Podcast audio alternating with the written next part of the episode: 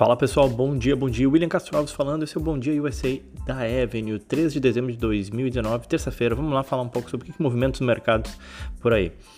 Ah, bom, ontem, ontem a gente teve notícias de que uma resolução da fase 1 do acordo com a China ele poderia ficar só pro final do ano. Saiu na Reuters comentando isso, de pessoas familiarizadas, digamos assim, com os negociadores e que essa definição não, não ficaria para o dia 15, como estava sendo previsto, como era previsto, né? E isso, obviamente, acabou pesando nos mercados. Uma das razões seria que aquela assinatura da, da lei de amparo aos direitos humanos e, e os protestantes lá em Hong Kong teriam afetado aí, o humor, digamos assim, dos negociadores e que isso colocou um balde de água fria nas negociações. Bom, fato é que ontem aí a gente viu a bolsa americana, o S&P, caindo 0,86, Nasdaq 1,12 e o Dow Jones 0,96. Enfim, em geral, é uma, uma queda consistente aí ontem no mercado americano.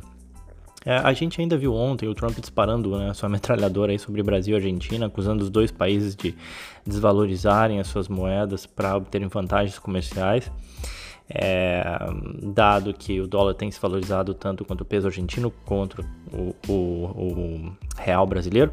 E aí, como retaliação a isso, os Estados Unidos vai taxar e sobretaxar o aço e o alumínio de, de ambos os países. Bom, é, o fato é que acabou não fazendo preço, isso na Bolsa Brasileira subiu e o dólar recuou 0,63 é, fechando aí nos 4.2139, ainda assim né, no patamar elevado, mas já recuando, depois de chegar a atingir, bater lá os 4.28, né, o dólar.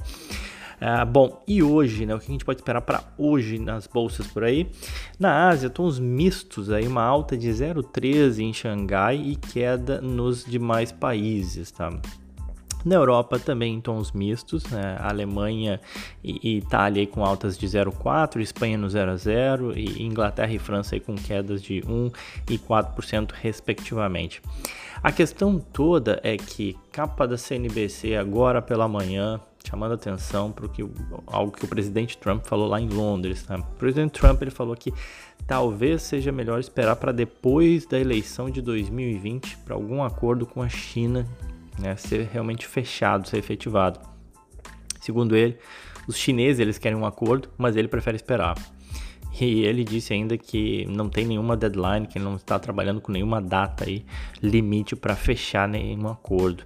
Então isso jogou um balde de água fria aí, obviamente, nos investidores e os futuros americanos aí operando com queda de 0,4. É, houve ainda notícia de que ele vai taxar 2,5 bilhões aí de produtos franceses também. Enfim, gera um mal-estar com a França, é algo mais pontual. Mas enfim, as notícias não são muito positivas. Conforme eu falei ontem, né? Falei que a partir de agora a gente ia falar cada vez mais sobre trade war, a trade war ia voltar um pouco à tona, porque a gente estaria chegando perto daquela que seria a deadline, né, no dia 15 de dezembro, para fechar o acordo na fase 1 aparentemente, é, segundo essa declaração do Trump, já está meio que indicando que, olha, talvez não tenha nenhum acordo sendo fechado agora. Então, obviamente, que isso tende a pesar no, nos mercados hoje. Em termos de agenda, a gente não tem nada muito relevante que possa virar essa tendência. A gente já teve o PMI da construção do Reino Unido, que saiu, veio um pouco melhor do que esperado. É, hoje, praticamente, a gente tem no Brasil o dado de PIB e à noite a gente tem o PMI de serviços na China refletindo só amanhã. É, bom, é, saindo dos destaques macroeconômicos, indo para parte mais corporativa, chamar atenção para dois pontos. Primeiro, falar um pouco sobre os resultados da Black Friday, né? Ontem a gente teve o que a gente chama aqui nos Estados Unidos Cyber Monday, que é um evento que vem cada vez mais atraindo compradores e ajudando o varejo também mais de eletroeletrônicos. Amanhã eu comento um pouco sobre ele, mas a gente falando um pouco sobre os resultados da Black Friday, começam a ser divulgados alguns dados que ajudam a ler o desempenho das varejistas né, na Black Friday. E aí, de acordo com a Shopper Track, que é uma, um research independente que, que analisa esses dados da Black Friday, o tráfego de pessoas circulando pelas lojas caiu 2%. Né? A gente teve um tráfego menor nessa Black Friday, mas ainda assim as vendas cresceram em 6%. Tá? E o destaque aí foi para as vendas online, obviamente crescendo 20% na comparação anual. atingindo aí um novo recorde na, na Black Friday de 7,4 bilhões de dólares. Algo positivo então para o varejo. É, 65, um dado interessante, 65% das vendas online se deram através de smartphones. Cada vez mais as pessoas comprando no smartphone, não necessariamente no seu computador. E o crescimento de vendas via smartphone foi de 35% ano contra ano, ou seja, maior do que o e-commerce por si mesmo, né, que cresceu 20%. Em, em smartphones as vendas cresceram 35%. Outra, outro destaque que vem crescendo bastante também é, é o crescimento das vendas do, daquele, do buy online, né? ou seja, eu compro online, mas eu vou lá retirar na loja. É um crescimento bem acima do, do e-commerce e das vendas da Black Friday como um todo, cresceu 43% essa modalidade esse ano. E aí, uh, que a gente lê e estuda, o Walmart e Target teriam sido as vencedoras em termos de tráfego nas lojas. Tá? Ontem as ações delas até caíram, as ações Walmart caiu 0,7% e a Target coisa de 0,1%, nada demais, mas ainda assim caíram. Walmart o código WMT e a Target TGT.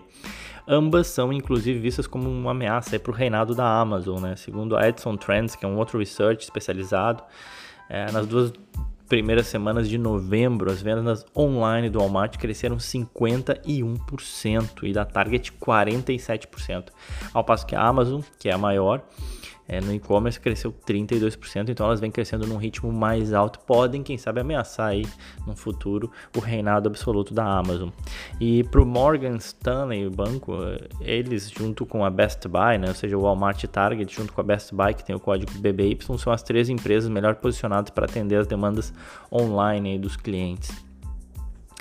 E só para não falar só do positivo, na ponta negativa, alguns bancos citam a Gap, a Ellie Brandt, que é a dona da Victoria's Secret, a Bed Bath and Beyond uh, como as ações que ou como as, as, varejistas que tiveram uma fraca performance aí nessa Black Friday. As ações dessas empresas caem aí é, da Gap 40%, da, da Ellie Brandt da Victoria's Secret 42% e a, a Bed Bath and Beyond 13% aí nos últimos 12 meses, já vem sofrendo. Bom, e para falar um pouco uh, também do Spotify, Outro destaque corporativo, o Spotify vem cada, mais, cada vez mais investindo aí nos podcasts. Eles são aposta para se tornar uma empresa realmente lucrativa, né? É, na verdade, eles até reportaram lucro nos últimos 12 meses, mas é, o Spotify veio de prejuízo aí de, nos últimos 4 anos, né? Qual que é o racional dos podcasts? Por que, que os podcasts estão é, talvez ganhando cada vez mais espaço? Primeiro porque eles não pagam os royalties tal qual a música, né? Paga. Toda vez que o Spotify roda uma música da Beyoncé, por exemplo, ele paga lá os royalties para ela. É, e outro fato é que eles geram lucro através dos seus próprios anúncios, tá? Então isso também ajuda. É, o Spotify tem como objetivo que 20% daquilo que você ouve no Spotify seja de podcasts. E para isso acontecer, eles vêm assinando aí acordos com algumas celebridades para realizar podcasts. Até o, os Obamas, né? A família Obama talvez tenha um podcast em breve. É, outro ponto que eles têm investido é fazer conteúdos exclusivos, tal qual a gente vê hoje no streaming né, da Netflix. É, além disso, eles gastaram 500 milhões de dólares comprando empresas focadas no tema podcast, tal qual a Gene Podcast e a própria Anchor que eu uso para fazer aqui os podcasts. As ações do Spotify acumulam uma alta aí já de 25% no ano e seu valor de mercado alcança aí 25 bilhões de dólares. Tem 11 analistas recomendando compra e 3 recomendando segurar o papel. Bom, era isso então, pessoal. Espero que vocês tenham gostado. Fico por aqui. Desejo a todos um ótimo dia. Voltamos amanhã. Aquele abraço.